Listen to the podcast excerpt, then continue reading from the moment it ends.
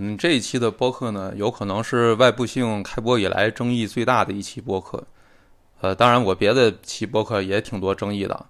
我看有的同志可能会在评论区里面，比如写论文啊来反驳。呃，但是以前的争议估计都没这期的大。呃，因为这期呢要讨论的是一个规范问题。好，就我以前的博客讨论的大部分都是时政问题。啊，就以前聊经济学呢，聊的其实都是为什么啊，怎么回事儿。啊，这个原理是什么？都是聊这种问题啊。当然，主要是经济学啊，投资可能不是。呃，我很少在播客里面就一个经济学的问题给出一个该怎么做这方面的建议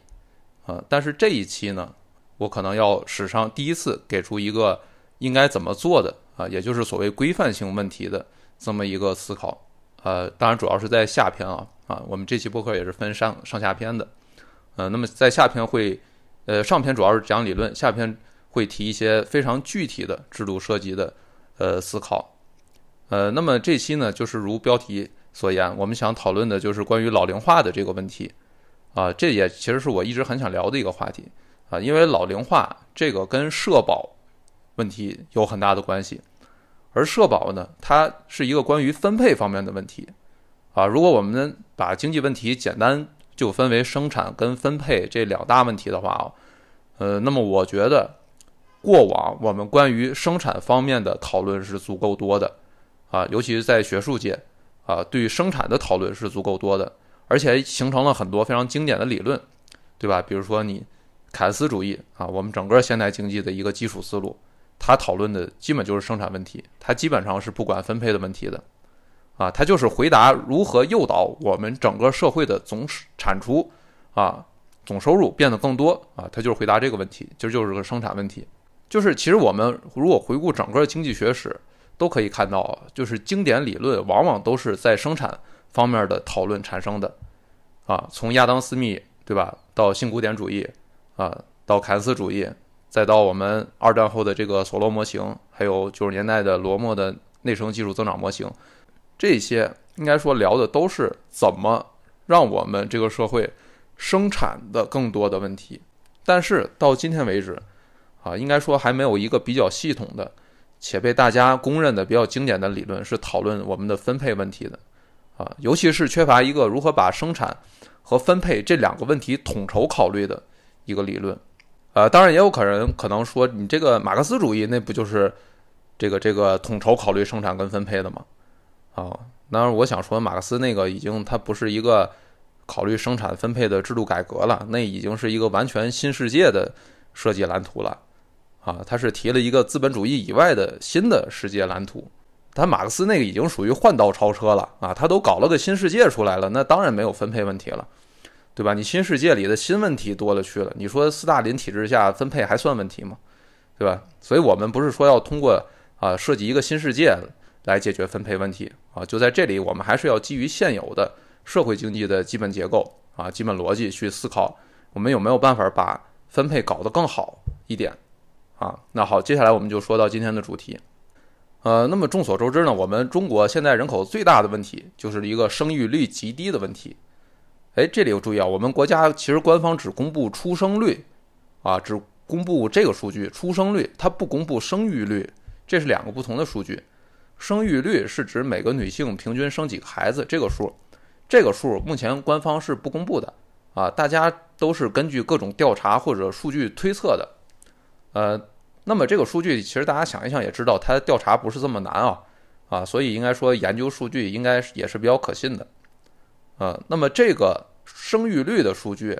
目前在中国在二二年，嗯，各方估算基本上是在一点零七到一点零九之间啊，就这个数，这个水平，这水平大概什么概念呢？啊，一般我们说二点一是这个世代更替率水平，因为有的孩子可能在生下一代之前他就死了，呃，所以说二点一是一个呃下一代总人口不会比上一代总人口减少的一个水平。那么一点五呢是一个警戒线，啊，一点五是一个国际警戒线。那中国目前是一点零七，呃，是比警戒线还要低得多的一个水平。在主要发达国家里面，应该说只有韩国比中国还低了。啊，这还是生育率很低的发达国家，啊，中国现在去跟那些发达国家比，只比韩国高。那么美国目前是接近这个更替率水平啊。大家可以想见，按照这种一点零七一出头的这种生育率的话，那么我们中国啊，每一代人都会比上一代人少一半儿啊，就是这么一个情况。那么这个生育率低，它除了带来总人口的减少这个长期问题以外，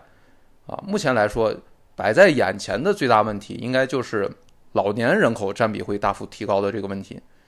因为你每一代人都比上一代少一半嘛，啊，那你这样下去，你老年人口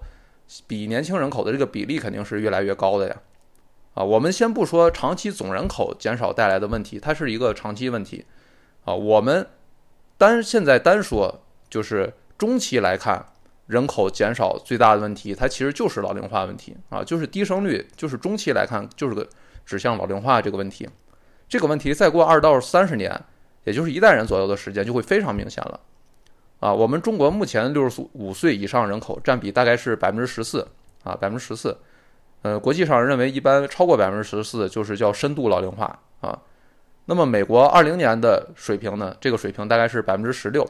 比中国高一点点啊，也差不多了。那么我们知道老龄化比较严重的日本呢，它二零年的数据呢是百分之二十八，已经接近三分之一了啊。日本是一个呃比较严重的状态了啊。那么我们现在大概跟美国差不多，但是如果按照目前这个一代人比一代人少一半的这个生育率算的话呢，那你再过个二十年到三十年，你达到日本那种水平，应该说是指日可待的啊。那么这个老龄化会给我们带来什么坏处呢？啊，大家直观上肯定是觉得不好，对吧？但问题具体哪儿不好啊？这个我们得说一下啊，我们能不能光觉得不好啊，我们得具体说一下。那么目前来说，公认的是两个呃负面影响。第一个就是让经济体的创新能力下降啊，这个其实是一个比较直观上的逻辑上的一个感觉啊，就是创新跟创业能力，因为直觉的感到这个创新创业这个事儿肯定是年轻人干的更多一些啊，历史数据也表明。大部分都是年轻人，呃，创新创业的这个呃占比高一些，但是这其实我是比较持怀疑态度的，啊，主要是从宏观数据上来看，因为这方面呃分析已经很多了，数据分析很多，啊，大家得出的那个年轻人口占比跟创业率，比如说跟创业率这个数据，啊，它确实是有正相关，但是我们具体看那个相关系数会发现它其实比较低，啊，就是说它虽然整体是正相关的，但是。有很多特殊的例子不按这个规律走，啊，你比如说新加坡，新加坡就是典型，它的年轻人口比例非常高，啊，接近有百分之六十，但是呢，它跟年轻人口占比百分之四十出头的这个德国，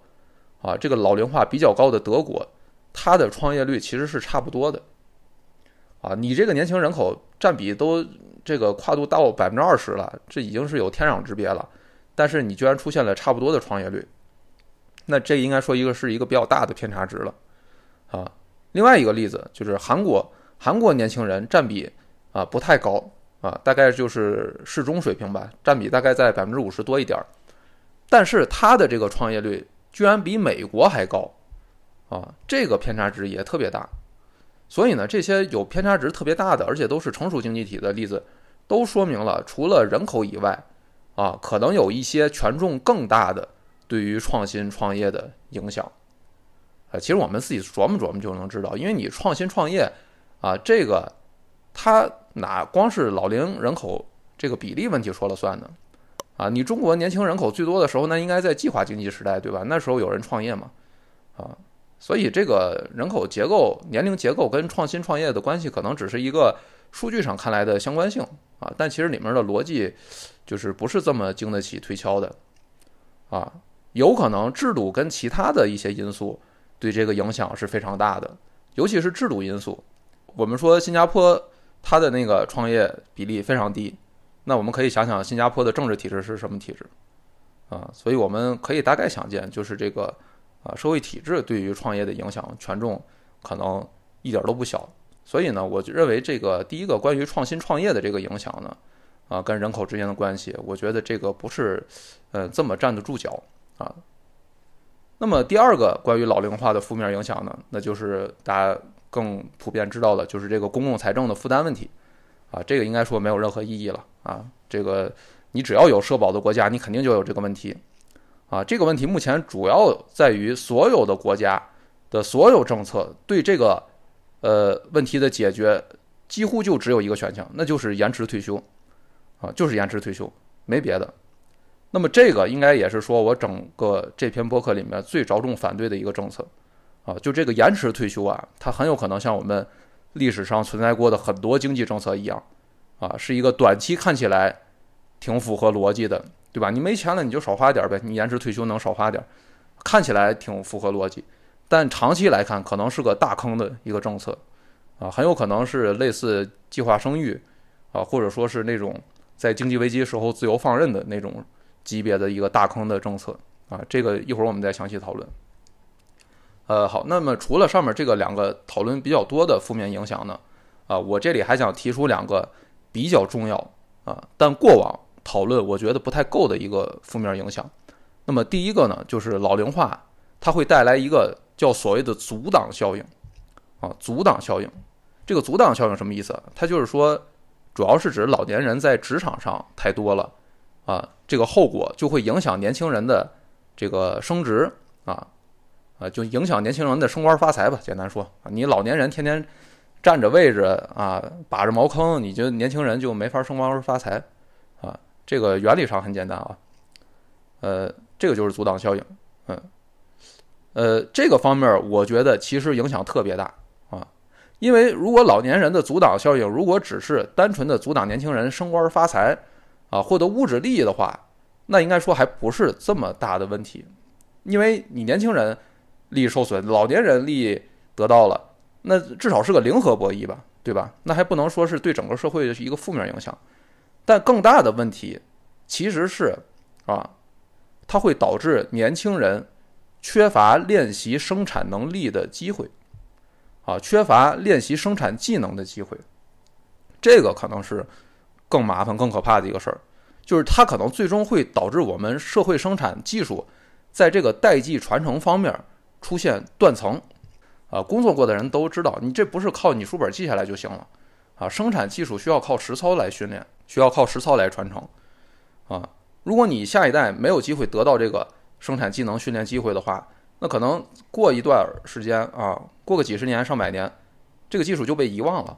啊，就没人会了，或者会的人非常非常少。那导致潜在的这方面的产出能力就会倒退。等你想有一天再生产的时候，你就发现你生产不出来了，因为会的人太少了，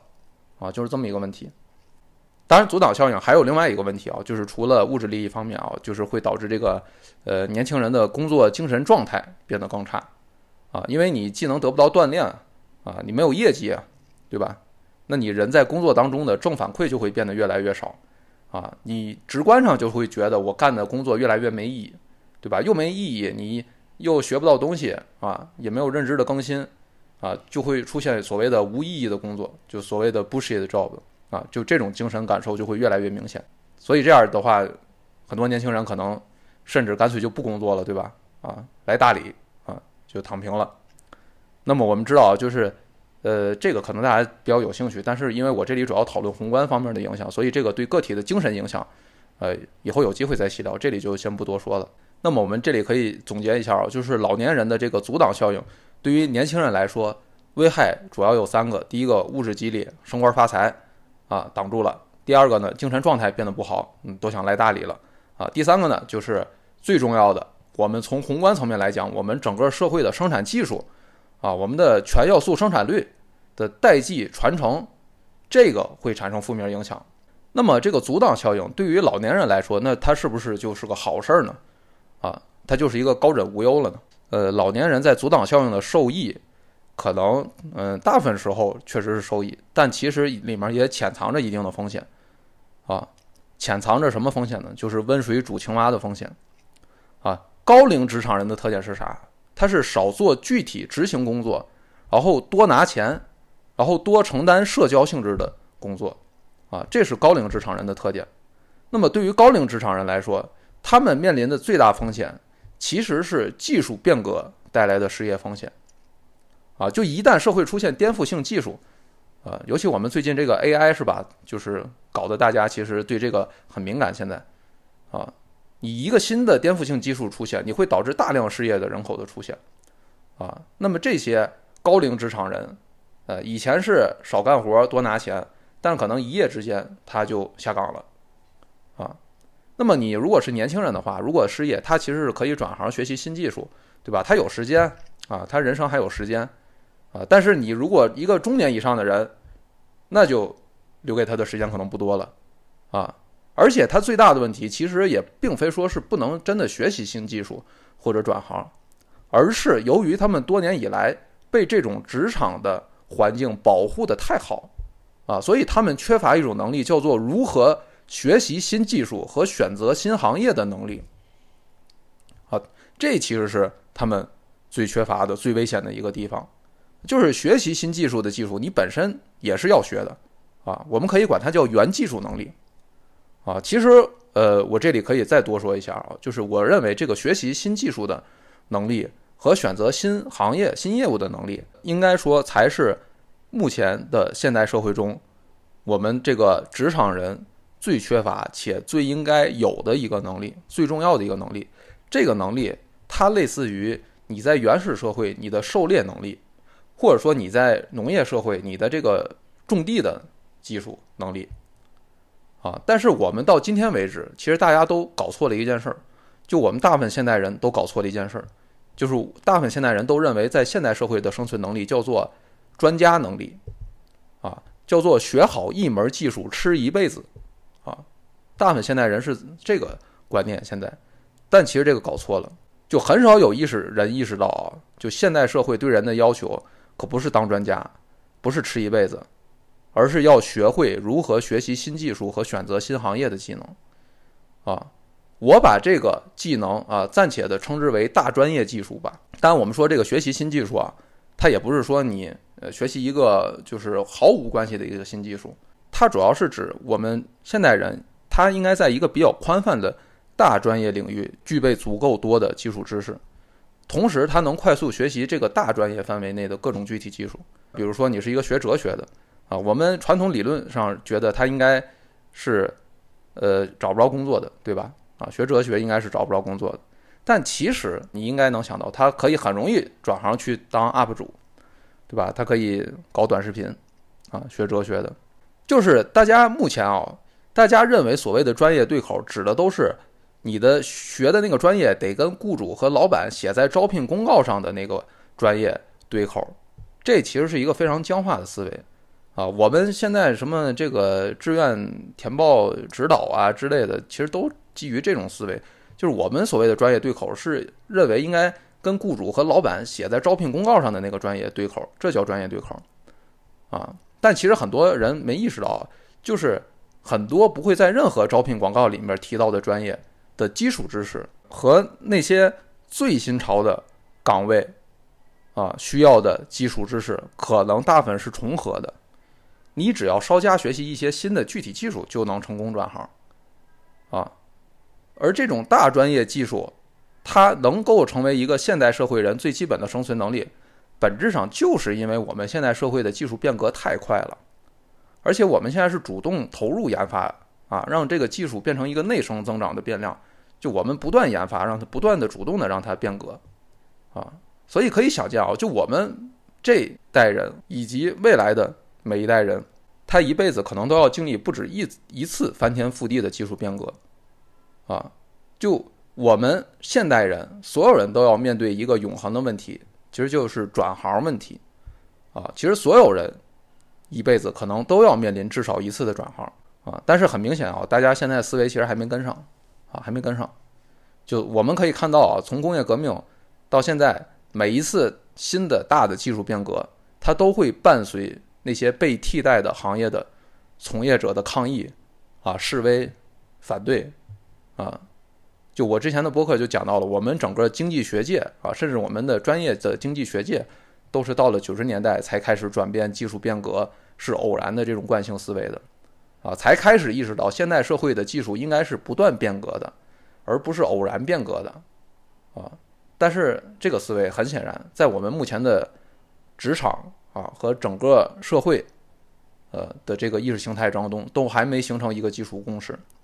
啊，就更别说大家现在还能想到以技术不断变革作为客观条件去设计一个新的社会制度了。啊，我们现在的社会制度其实是一个适应现代化早期啊，或者说从农业社会过渡到现代社会那个阶段的社会制度的，包括我们的教育、我们的大学专业分科啊、我们的舆论导向啊，我们认为这种专家型的人啊就是好的这种呃意识形态啊，这些其实都是属于前近代或者说刚刚现代化的那个社会阶段的一套东西了，就是到现在。为止，还有大部分人没有搞清楚，现代人不应该是以当专家为基本生存技能，而是应该掌握学习技能的技能啊，掌握大专业技术啊，类似你原始的狩猎能力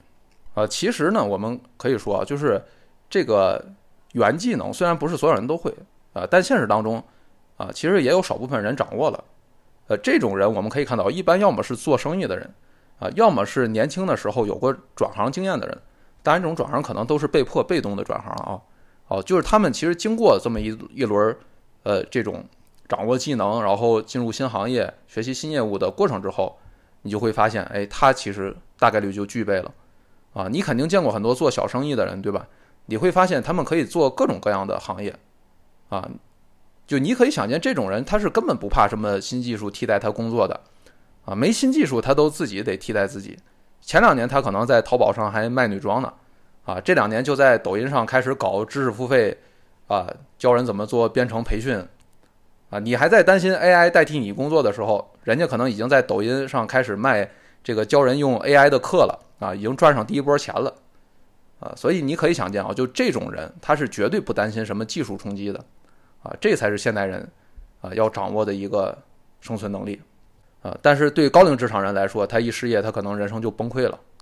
啊，我们看到很多九十年代其实国企改革那轮下岗潮的那些人啊，我们其实能看到很多这个实例了，那都身边的实例都能看到。啊，所以呢，这应该说是对阻挡效应的受益者来说的一个代价。那以上这部分我们稍微多的讨论了一些阻挡效应和现代社会的这个技术型。冲击带来的失业这个问题啊，它其实是另外一个大问题，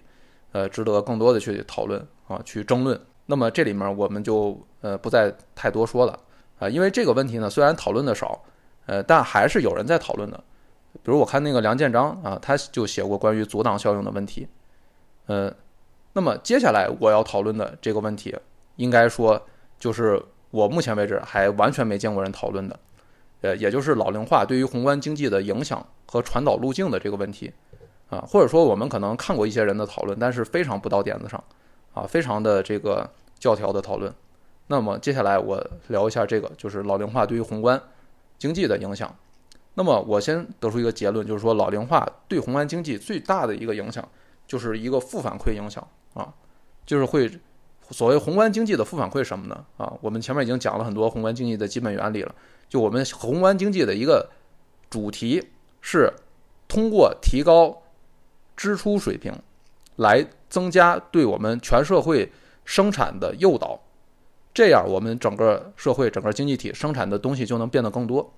啊，那也就是最后会变得所谓整个社会就越富裕，啊，那么你反过来，如果大家都存钱都不花钱，啊，那么支出水平会降低，那么我们这个社会对生产的诱导也会随之降低。那大家都不生产了，财富越来越少了，就会变得越来越穷。啊，这就是我们所谓现代经济的一个基本特点，就是这个合成谬误的特点。就每个人花的钱越多，他赚的也会更多。但如果每个人都不花钱，都存钱的话，他存下来的钱会变得更少。啊，所以我们整个宏观经济的主题就是如何增加人们的支出，啊，包括增加政府的支出或者增加民间的支出，啊，个人的支出、企业的支出都可以，反正你得增加支出。啊，甚至凯恩斯基于这个提出来，你政府花钱挖坑都行，啊，挖坑不是目的，是为了增加支出，然后诱导社会生产。呃，就是对于现代宏观经济来说，尤其对于通过消费支出来诱导生产这个传导过程来说，储蓄是我们的敌人，啊，消费是好事儿，啊，就大家多消费就是好事儿，但是储蓄就不是好事儿，啊，多存钱这个不是好事儿，越存越穷。啊，那么从长期角度看呢，啊，我们个人啊，居民他存钱的主要目的啊，其实就是看病和养老啊。我们从长期角度来看啊，啊，我们先不考虑他是呃为了存钱去买房或者发大财之类的别的目的啊，我们就从最基本的生存角度来考虑啊，他长期存钱的目的就是防老啊，他就是为了在自己没有赚钱能力的时候啊，得大病的时候或者老了的时候，他有一个能保障生存安全的钱啊，满足自己这种安全感。啊，这是最朴素的道理，我们都能想到。那么我们这里可以暂时把这种储蓄啊叫做跨期储蓄倾向啊。我们知道宏观经济学里一般讲叫边际储蓄倾向，它一般是指呃当下的，比如我获得一笔收入，然后我花多少钱存多少钱，这个叫边际储蓄倾向啊。但是这里面呢，我想考虑一个呃长期的，就是我们长期的不断存钱的这么一个呃。目的是什么？所以我这里用跨期储蓄倾向这个词儿，啊，那么假设在一个没有养老金、没有社会保障，啊，没人管你这个老了，这个这个就是呃，政府不给你钱，啊，不管你在这种社会当中的话呢，可以设想，那么我们每个人的这个跨期储蓄倾向应该是非常高的，啊，就是所谓古代社会这种养儿防老，啊，都不是存钱防老，得养儿防老，啊，就这种观念。那么，在现代社会，大部分都是有社保的社会，在这种有社保的社会当中呢，呃，大家也能很明显的能想到，这种跨期储蓄倾向肯定会降低的，肯定是明显的可以降低的，啊，这个不光是一个逻辑上讲得通，这个大量的数据也验证过了，啊，大量数据也验证过了，就是这个，呃，你提高社保啊，会导致大家消费变多，然后存的钱变变少。那么，所以说呢，这个是符合逻辑，也符合实验结果的。而且现在基本上大家都公认，就说你财政资金的边际消费倾向，肯定是高于你个人收入的边际消费倾向的。啊，就是你都是一万块钱，你这笔钱如果是国家给你的，政府发给你的，你愿意花的这个比例，肯定是比你自己辛辛苦苦赚来的这一万块钱要高得多的。啊，这个也是呃大家公认的，而且。这个数据上也都体现得出来的，啊，那么你提高边际消费倾向，你赚的钱多花少存，你提高消费，你这样就可以诱导社会生产，最终就能提高整个的 GDP。就是这里我们可以再延伸一下，就凯恩斯他提的是什么？他提的是希望政府去多支出，啊，但是凯恩斯又说你政府挖坑都可以，只要你政府把钱花出去就行。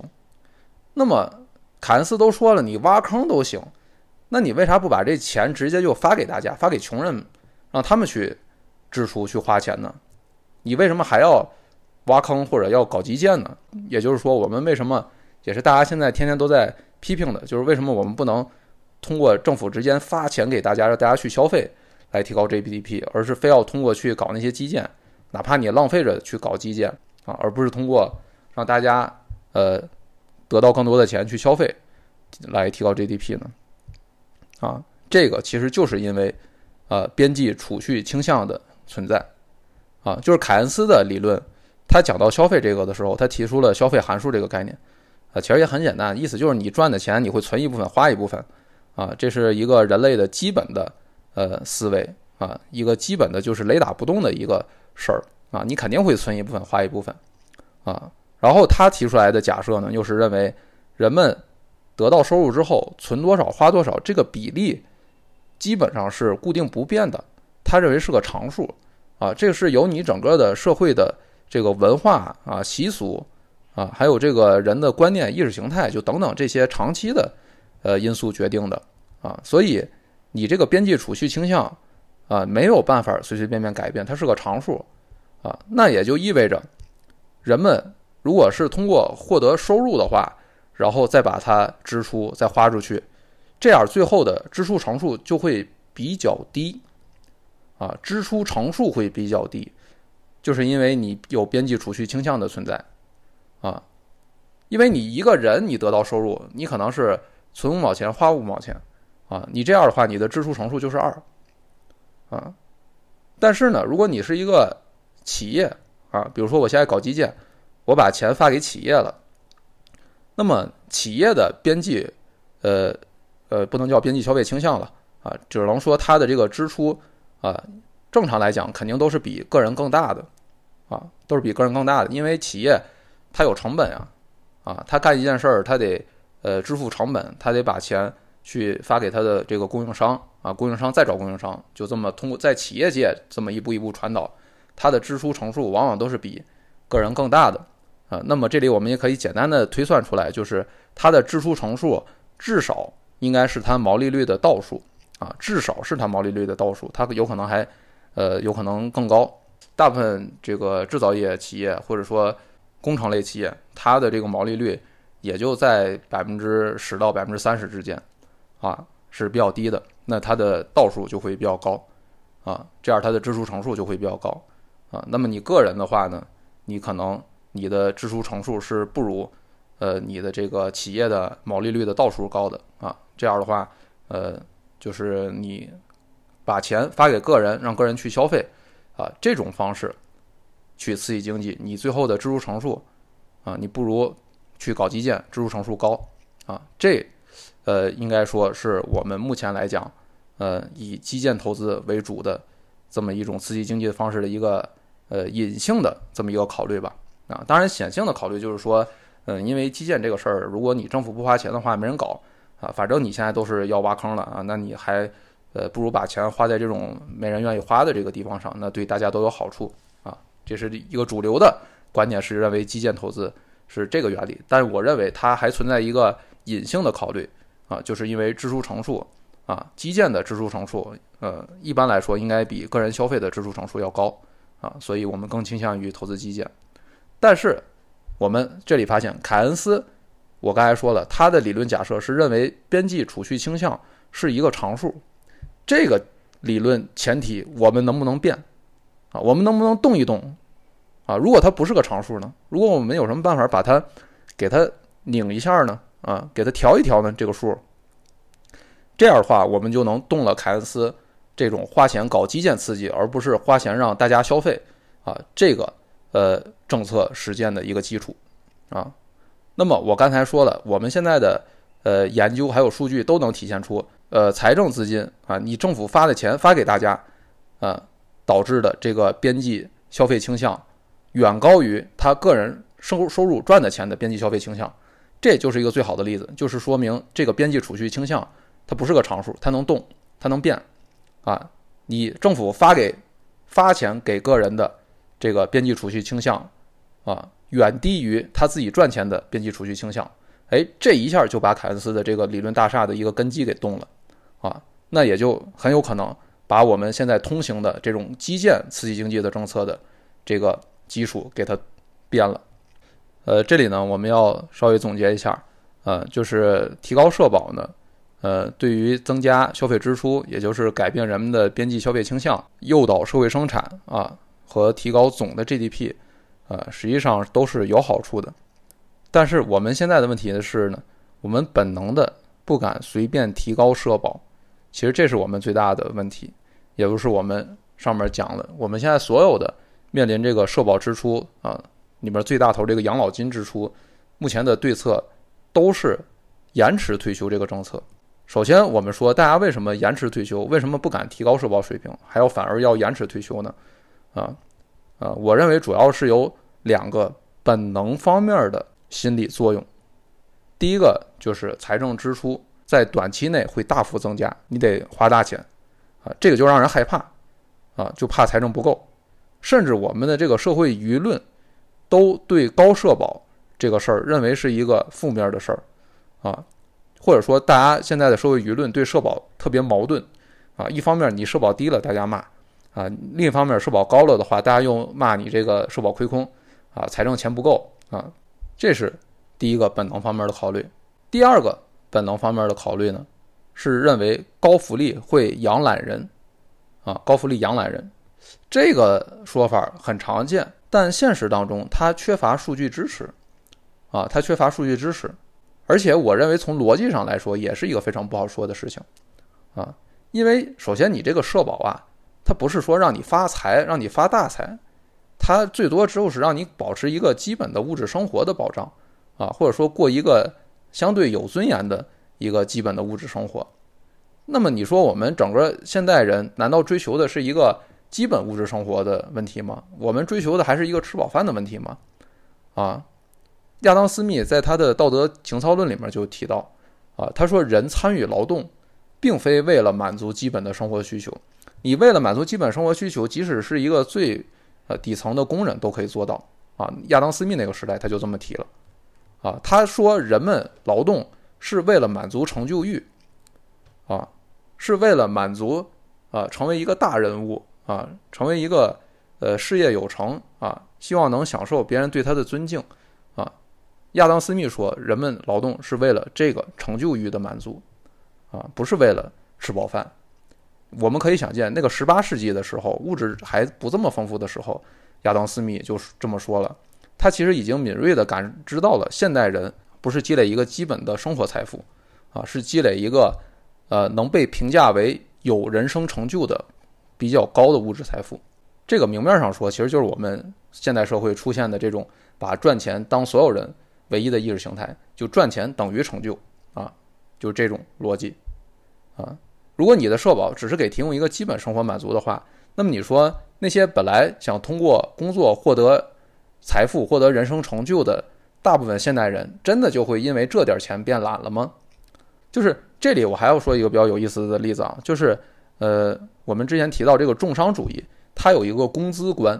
啊，他认为穷人不能给他太多工资，因为一旦穷人有太多工资的话，他会花钱购买更多闲暇，也就是他不会想通过更多的劳动赚更多的钱，而是他会呃觉得有钱了，他可以不劳动，他们管这个叫花钱购买更多闲暇，这是重商主义的工资观啊，所以他们认为想刺激穷人生产，就得给他们。限制最高工资啊，限制最高工资。我们注意，重商主义是欧洲在工业化之前的一种经济思潮，就是一个农业社会的经济思潮。但是到了二十世纪三十年代，有一个比较有名的英国经济学家啊，罗宾斯，他就提出了一个新的工资观。他说，重商主义讲的不对啊，提高工资啊，并不会让人们花钱买更多的闲暇，而是会让这个人们的闲暇的。单位成本变得更高，啊，就是因为你工资高了嘛，你每个小时的这个工资高了，就意味着你每个小时不工作的成本变得更高了，啊，也就是人们的闲暇变得更贵了。他认为提高工资最后的结果是大家就买不起闲暇了，所以高工资才能激励人们更多的工作。哎，大家可以看啊，这两个完全相反的逻辑，但好像他那个在他那个逻辑体系下都说得通，啊，一个说是。人们如果赚太多钱，会买更多闲暇不工作啊。另一个说，人们赚太多钱，会因为闲暇的价格变高而买不起闲暇，会更多的工作啊。其实这背后就是两个前提，就一个是古代人的前提。我们现代人跟古代人最大的区别就是，啊，古代人为生存而赚钱，现代人是为赚钱本身在赚钱啊。我们现代社会，钱和人生成就，甚至和人生意义都是划等号的。啊，你搞钱能解决一切精神痛痛苦，对吧？比如你生活在深圳，是吧？啊，你不用去心理咨询，你搞钱就行。你天天琢磨搞钱啊，搞到钱就是最好的精神药物。这是我们现代社会的特点啊。我们这里说，如果你是在古代那种不以赚钱本身为目的的社会当中呢，你给他基本的生活保障之后，他可能就会去过宗教生活，或者去过一个道德生活，或者去呃干什么什么其他的一些啊那个。时代的意识形态知道他应该干的事儿了啊，那他可能是会养一些不生产的所谓懒人。但是因为现代社会大家就是为了赚钱而赚钱，为了满足成就欲而去工作，那这样的话，你基本上啊，你这个社保的逻辑啊，也未必能养人啊。你给他一个基本生活保障，他也未必会停下来不工作啊，他可能还是要去搞钱啊。所以我认为呢，这个社保养懒人这种说法呢。逻辑上好像说得通，但现实当中，嗯，未必真的是这样。那么我们现在就可以看到，社保，呃，真正的唯一可能有影响的就是短期财政大幅支出啊，财政会没钱，这个才是真实的最大的影响。我们现在想出来的办法叫延迟退休，呃，解决养老金花太多的这个问题。但是这个我们想想，延迟退休的后果是什么？啊，我们本来想省钱，对吧？我们现在推导一下，延迟退休的后果是什么？那么，第一个，我们刚才说的这个老龄化带来的是阻挡效应。那么延迟退休啊，不用说，它是加剧了阻挡效应啊！你让老年人还把着位置，你把到六十五岁还不行，你把到七十岁啊，年轻人就更没机会了。所以这个呃，不用质疑，你是加剧了这个阻挡效应的这个这个负面影响的，这是第一个。第二个，我们说老龄化的问题，那个宏观负反馈的这个问题啊，就是在这个社保不确定的情况下，呃，人们会增加储蓄，减少消费啊，最后对呃总产出的诱导减少，GDP 会下降。这个负反馈，你用延迟退休，其实最大的问题就是你会加重这个负反馈啊，你会加重这个负反馈。无社保，呃或者低社保，我们都知道，它肯定会导致人们这个跨期储蓄的倾向大幅提高。啊，降低消费支出和总产出。你延迟退休，其实这是一种变相降低社保。啊，如果而且它最重要的是，它会对人们的预期进行一个引导。啊，这个引导就会把人引导到对社保未来还给不给我钱，呃，有极强的不确定性。啊，会引导人们的预期往这方面想。大家可能就会质疑：哦，原来你一直。啊，我们整个社会流传的都是社保亏空、财政压力，你现在又延迟退休，啊，那你确实花不起这个钱。那你现在会延迟退休，你会不会有一天你干脆就不给我养老金了？啊，我就就因为亏空没钱了，我就拿不到养老金了。那人就会有这种担心，他的预期就会不稳定。那这时候怎么办？那你最后还是会存钱，啊，你还是会降低消费倾向，提高这种跨期储蓄倾向。最后大家可以想想是什么结果，就是。啊，你 GDP 仍然会陷入到这种啊支出减小的负反馈当中，而 GDP 变得更少，GDP 更少，你财政收入又变得更少，所以你一个延迟退休政策出来，你本来是想省钱，但是你最后加重了这个宏观经济的负反馈，你让 GDP 最终减少啊，减少了之后呢，你的财政收入也要变得更少，所以你本来想省钱的一个事儿，让你变得更穷了。啊，这个宏观方面的这么一个呃合成谬误就出现了。支出乘数啊，最后就螺旋式的变得非常小，所以我们可以看到啊，就是我们这个老龄化，然后引起的财政负担、阻挡效应、宏观负反馈这三个事儿，如果你用延迟退休这个政策去解决问题的话，你会把这三个呃负面影响都给它放得更大啊，就这三个事儿是环环相扣、扣在一起的。你现在用延迟退休这个政策，你最后是把这三个扣。都往更差了的方向去啊，越扣越解不开。那么我们怎么才能把这三个扣，啊，同时给它解开呢？就是我接下来要讲的啊，我们要搞一个跟延迟退休相反的政策，就是提前退休啊，以及高社会福利啊，要通过这个方法才能把这个扣解开啊。而且我们要考虑预期啊，就是说我们搞社保还不能遮遮掩掩的搞，你一定要高调的。大张旗鼓地告诉大家，我我们就是要提高大家的保障水平，而且只提高不降低，啊，让大家形成一种非常稳定的政策预期，啊，而不是说现在你一边社保还一边遮遮掩掩说有可能延迟退休，啊，或者过两年搞个延迟退休政策，让大家对这个政策预期非常不稳，最后还是不敢花钱，啊，你必须让大家形成稳定的政策预期，最终才能真的减少大家的储蓄，然后让大家敢消费。你光提高社保，但你还遮遮掩掩。啊，同时你这个社会舆论还天天批评什么财政不够、社保亏空，那最后的结果肯定是老百姓不敢花钱，啊，最后又落入到凯恩斯的那个消费函数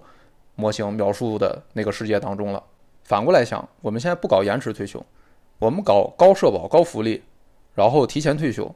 啊，这个政策大家可以看一看后果是什么？后果其实就是反过来的。第一个可以解决阻挡效应的问题，啊，这个不用说了，呃，第二个可以，呃，在宏观层面。然后改变大家的边际消费倾向，啊，然后让大家花的更多，存的更少，最后总支出变多，然后总的 GDP 变得更多，总 GDP 变多了，那你财政收入自然也变得更多了，啊，所以呢，最后你看似好像多花了社保的钱，但其实你的财政收入最后会提高，这样就让宏观陷入到一个正反馈的过程当中，啊，其实说到这里嘛，我们会发现啊，就我们这个社保政策啊，其实很像。做生意投资一样，啊，就是短期来看你得花很多钱去投资，但是长期来说它其实是有投资回报的，啊，这个投资回报还是不错的啊。我们先不说能解决大家的很多精神问题啊，就解决大家的不安全感这个问题，就实实在在的从政府啊能得到多少好处，能得到多少财政收入来讲，你提高福利啊，你可能最后会让这个支出乘数比你传统基建更大啊，这样的话，你最后得到的这个财政的回报可能也更大。相反，你现在啊就是遮遮掩掩，然后你现在就是呃不敢投资，那么短期来看你好像是省钱了，但长期来讲你失去了大的利益啊，就很像投资做生意。啊，投资做生意，你得有点企业家精神，你得敢花钱、敢投资，啊，你政府搞社保也得有企业家精神，啊，你不能光盯着你短期那点财政赤字啊、财政压力，你得算总账是吧？啊，你得算长期的账，啊，长期很有可能是增加了你政府的财政收入的，啊，好，这个就是我们说的老龄化导致的三大问题，啊，然后呢？延迟退休目前是加剧了这三大问题的，呃负效应，啊，我们提出的一个能解决这三大副作用的，呃一个好的方法是延迟退休的反面，啊，就是提前退休和高福利政策。那么具体怎么去设计这个制度啊？这个制度的逻辑是什么？我们下期再讲。